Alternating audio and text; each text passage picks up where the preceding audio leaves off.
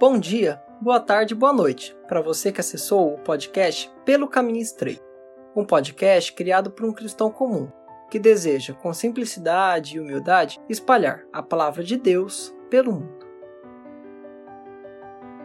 Você está escutando o programa Pontos da Fé. Nesse programa, falo com mais profundidade sobre alguns temas da Bíblia, porém, sem perder a humildade, a simplicidade e a didática. Espero que gostem. Para a maior parte do mundo, fé significa crença, confiança, convicção interna e persistente em algo abstrato, que de tanto acreditar se torna verdade para alguém.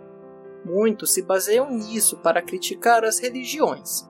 Dizem que não passam de abstrações das mentes das pessoas, as quais têm um conhecimento de mundo inferior. Contudo, é da natureza humana a busca pelo sentido, a determinação para entender o motivo pelo qual vive, pelo qual está de pé, pelo qual trabalha, pelo qual descansa, ou por que motivo tragédias acontecem, ou por que alguns são ricos e outros são pobres, ou questões mais profundas como de onde vim, para onde vou. Baseado na definição anterior de fé, muitos homens dizem que a presença de uma crença religiosa é uma forma de entender o mundo de maneira inferior que depende simplesmente no que a pessoa tem confiança, o que poderia induzir a múltiplas visões de mundo. Logo, a verdade não estaria contida nelas.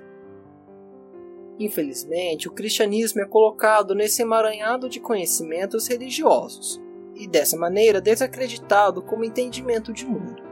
Entretanto, os cristãos não se deixam abalar por isso, pois, visto como na sabedoria de Deus o mundo não conheceu a Deus pela sua sabedoria, aprove a Deus salvar os crentes pela loucura da pregação. Mas Deus escolheu as coisas loucas desse mundo para confundir as sábias. E Deus escolheu as coisas fracas desse mundo para confundir as fortes, para que nenhuma carne se glorie perante ele, como Paulo explica em 1 Coríntios 1, a partir do verso 21.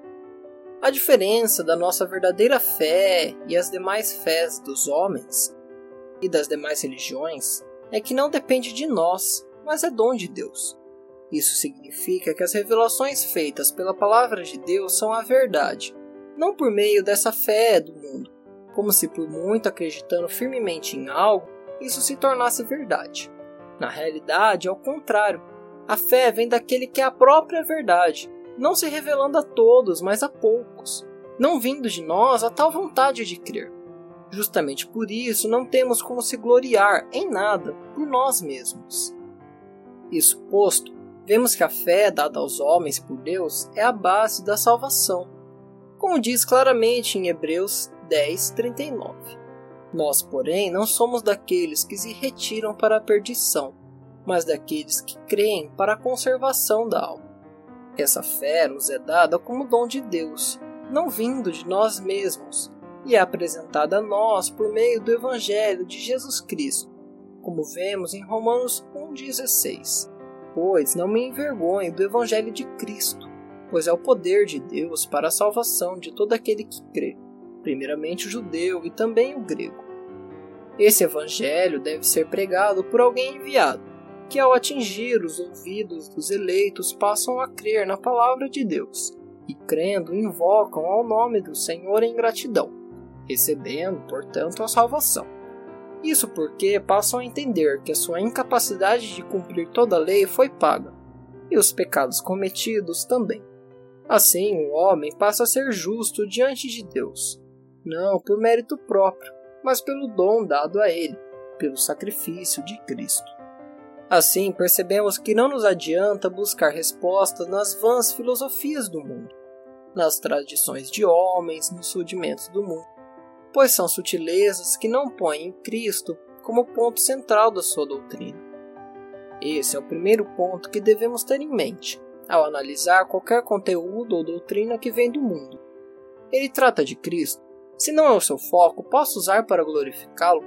Obviamente, as duas respostas devem ser afirmativas. Infelizmente, muitos se perdem justamente nesse ponto pois não possuem em suas mentes a clara evidente que fora de Cristo nada podem fazer, como o próprio Cristo diz em João 15,5. Eles igualam o cristianismo a qualquer outro conhecimento que visa o sobrenatural, que, embora possa trazer uma moral importante, é como as demais religiões.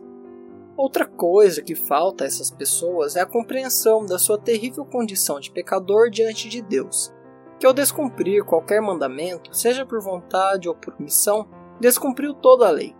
E a justa retribuição divina é nada mais que a sua morte. Será que um prisioneiro condenado a pena capital tentaria se livrar da sua condição se convencendo que nunca errou? Ouvindo passar o seu Salvador, morrendo em seu lugar para o livrar, não se agarraria a ele e nunca mais soltaria? Assim, além de dar a justificação para a salvação daquele que estava perdido e sem rumo no deserto desse mundo, caminhando pelo caminho largo, cheio de facilidades e prazeres, a fé verdadeira modifica o interior do homem. Dessa forma, o cristianismo traz uma revolução na vida dessa pessoa, pois passa a entender que não merecia toda essa dedicação divina, a qual o Pai deu seu único filho, unigênito, para morrer na cruz, recebendo a condenação do pecado em nosso lugar. Em seu coração floresce um novo ser e todas as coisas são feitas novas. Sendo, pois, impossível a árvore boa dar maus frutos agora que foi regenerada, flui a seiva do poder de Cristo nas varas que foram enxertadas nele, glorificando a Deus Pai por seus frutos. Assim, essa mudança de vida do cristão permite-o discernir coisas que antes não compreendia, pois as coisas da carne são entendidas pelo espírito da carne, mas as coisas espirituais se distinguem pelas espirituais, possuindo agora a mente de Cristo para compreendê-las, como Paulo explica em 1 Coríntios 2. Portanto, o véu que estava diante de nossos olhos é retirado, por meio da conversão, tendo nossos sentidos restabelecidos e nosso coração amolecido para nos curvar diante de Deus. Não apenas compreender seus mistérios, como também para refletir em nossos rostos a glória de Deus. A fé de Cristo também nos permite agora realizar boas obras de gratidão ao Senhor. E não está no nosso coração o desejo de fazê-las para buscar a salvação, pois já a temos. Tudo o que fazemos de bom é para agradar ao Senhor, cumprimos seus mandamentos, exercemos o amor, tanto para com os irmãos como para com Deus, pois o resumo da lei é o amor, como vemos em Marcos 12, 29. Além disso, nos faz ter convicção em todas as promessas dadas a nós em Sua palavra, em que Cristo vive em cada um de nós por meio da fé, sendo considerados filhos de Deus, nascidos da vontade de Deus e não da carne. Filhos, sim, por adoção, sendo recebidos por Deus e dados por Cristo, adquirindo o espírito de adoção e, consequentemente, cordeiros de Cristo. Também possuímos a promessa da provisão de Deus em nossas vidas, que nos fornece tudo aquilo que necessitamos. Pois, da mesma maneira que um pai dá coisas boas aos filhos, mesmo sendo maus e perversos por natureza, ainda mais o Pai Eterno e Supremo Deus, fonte de toda bondade, nos dará também boas coisas. Além disso, mesmo dizendo que devemos fazer conhecidas todas as nossas petições diante dele, pois isso é um símbolo que demonstra nossa confiança nele, ele conhece todas as nossas necessidades, fornecendo o que precisamos para sobreviver, como é explicado em Filipenses 4 e Mateus 6. Outra grande promessa é que não devemos temer as ameaças e os inimigos, pois, antes de nos odiar, o mundo odiou a Cristo, mas ele venceu o mundo nos dando a paz. E nada pode nos afastar do amor de Deus para conosco, nem a altura, nem a profundidade, nem a vida, nem a morte, nem o presente, nem o futuro, e nem nenhuma criatura, como Paulo diz no final do capítulo de Romanos 8. E certamente passaremos por dificuldades, por provações e por aflições, também por tentações, pois somos fracos em nossas carnes e o pecado nos rodeia. Mas, diante de tudo isso, temos agora, pela fé, a chance de suportar todas essas coisas, com a promessa de receber a coroa da vida.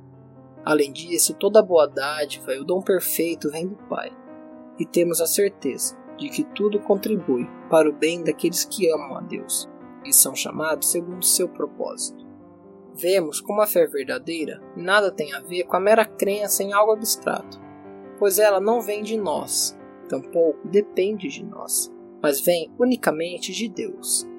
Além disso, é por meio dela que somos justificados e passamos a depositar nossa confiança na obra de Cristo na cruz, e não em nossas próprias capacidades.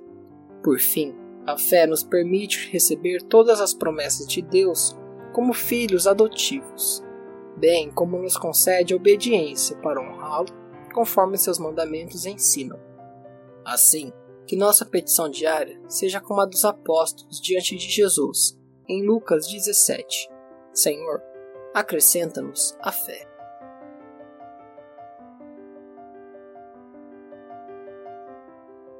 Obrigado por ter assistido ao podcast Pelo Caminho Estreito. Até a próxima!